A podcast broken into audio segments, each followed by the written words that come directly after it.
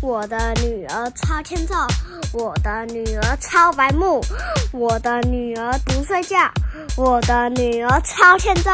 我就是一个欠揍人，我超级无敌白目。妈咪骂我一直骂，我骂到我都超会打。哒了哒了哒了，拜拜。欢迎收听阿雄电台，我是阿雄，我是妈咪。在故事开始之前，我要跟大家更新一下，我的 IG 要搜寻阿熊电台才找得到哦。如果想跟我们互动聊天的，可以来 IG 上找我们哦。阿熊很期待收到大家的留言哦。嗯，没错。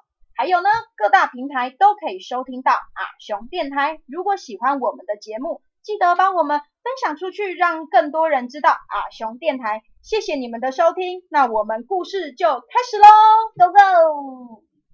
欢迎来到熊赞美成语故事第二集。那熊，你知道我们今天要来讲什么成语吗？我们上一次是讲什么？那个悬梁刺股。什么？我刚说悬梁刺股。悬梁刺股。那我们这次也跟讲一个跟梁祝有关系的，叫做什么？你知道吗？梁上君子。对，那你知道什么是梁上君子吗？就是小偷的意思呀。嗯，没错，简单扼要。那妈咪来讲讲，就是梁上君子的典故吧，好吧？在汉朝呢，有一个叫做陈实的人，不是陈时中哦，他就叫陈实，因为 因为他做人很诚恳，又热心帮助别人，有点像现在的李长伯的那种感觉。大家有什么事就会找他帮忙啊，或是有什么纠纷就说，哎，诚实你来帮我们评评理。所以呢，大家都很相信诚实说的话，也很听诚实说的话，也很尊敬诚实。有一年呢，城里的粮食收成很不好啊，很多百姓都饿肚子啊，日子过得很辛苦嘛，对不对？然后大家又没有东西吃，也没有钱。有一天晚上，有一个小偷偷偷摸摸的溜进去诚实的家里。躲在他们家的屋梁上面，打算等大家都睡着了以后，就要来偷东西。不过呢，他却被诚实在无意间的时候发现了。那我问你哦，如果你是诚实，你会怎么做？我就是会小声的打给警察说：“喂，我这边有一个小偷在我的 梁柱上偷东西。”进来哦，进来哦，这样子吗？对，来救人哦。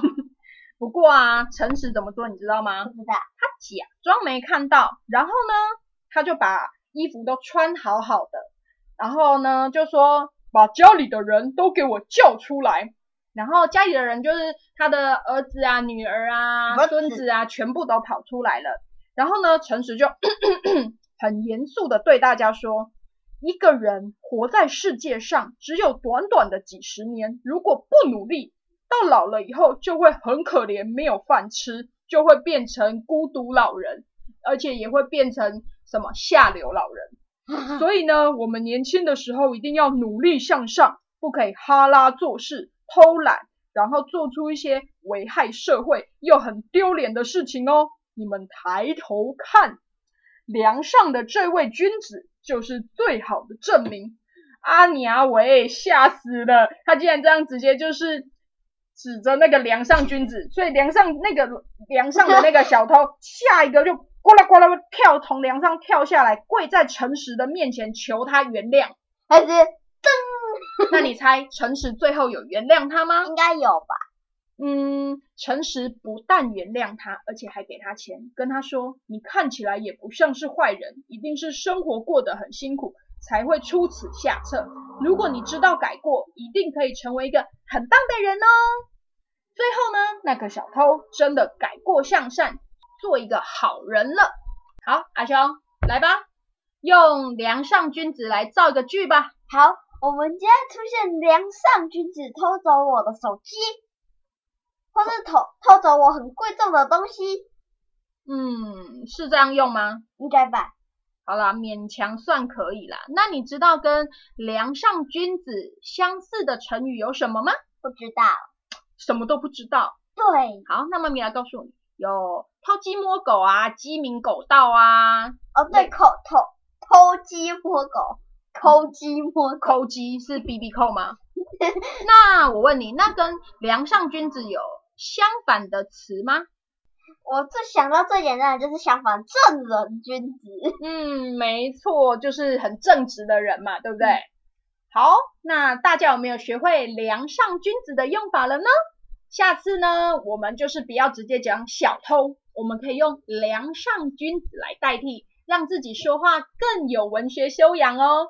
那如果喜欢我们的熊赞的成语故事这个单元的话，记得给我们五星好评。可是只有 Apple Podcast 才可以啦。如果你是用其他的平台收听的话，也可以到我们的 IG 阿熊电台来跟我们做互动哦。上面会有很多阿熊可爱的画作哦，或是有一些我们的 NG 画面哦。或是有一些阿雄很哈拉的样子，都可以在上面看得到哦。没有，那我们就下次见喽，拜拜拜